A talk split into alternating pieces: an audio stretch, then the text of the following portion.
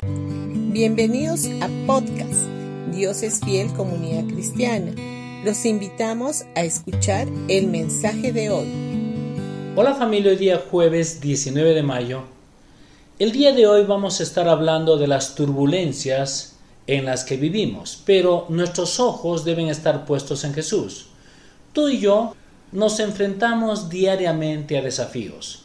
Por eso es tan importante que escuchemos buenas prédicas y enseñanzas que nos animen y edifiquen, que hablen de nuestro buen Padre Dios. El Padre conoce todos nuestros desafíos. La Biblia está llena de grandes historias y Dios siempre oye nuestro clamor. David, quien escribió muchos de los salmos, aprendió desde su niñez y juventud que Dios es un Dios bueno y que gracias a esa fe él pudo derrotar a Goliat. A la edad de 17 años, él fue ungido para ser rey, pero tuvo que esperar entre 12 y 13 años antes de convertirse en rey. Enfrentó muchos desafíos en su vida.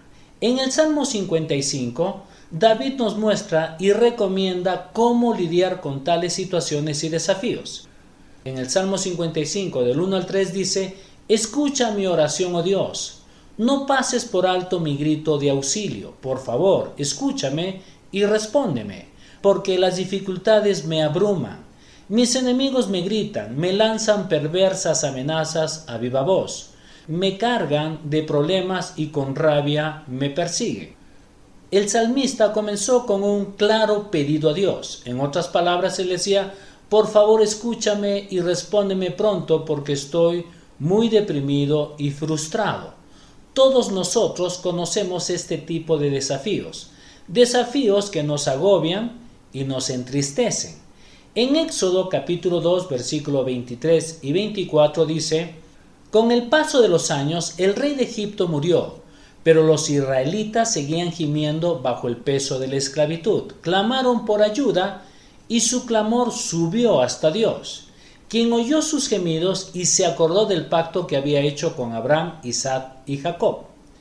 En este caso, fue el pueblo de Israel que estaba en la esclavitud de Egipto quien clamaba a Dios pidiendo ser liberados. La situación de ellos era realmente difícil y muy dura. Clamaron y el Señor les respondió. Aquí se trata de una situación muy similar a lo que habla en el Salmo 55. Ahora vamos a ver lo que dice en 2 de Corintios capítulo 12 versículos 9 y 10.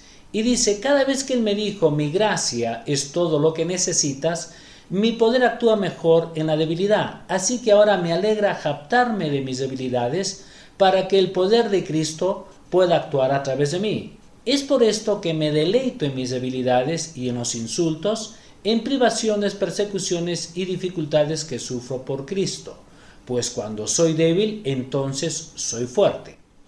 En este pasaje que acabamos de leer es completamente contrario a los anteriores que hemos leído.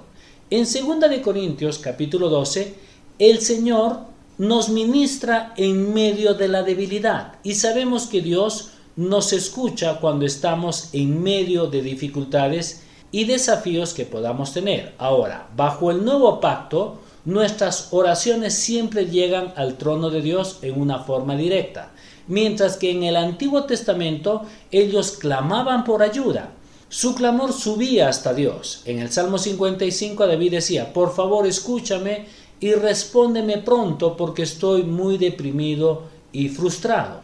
El vivir bajo la gracia se nos hace mucho más fácil el tener una relación con Dios, ya que nuestras oraciones o nuestros clamores van directamente al trono de nuestro Padre Celestial. Bendiciones con todos ustedes y que tengan un gran día.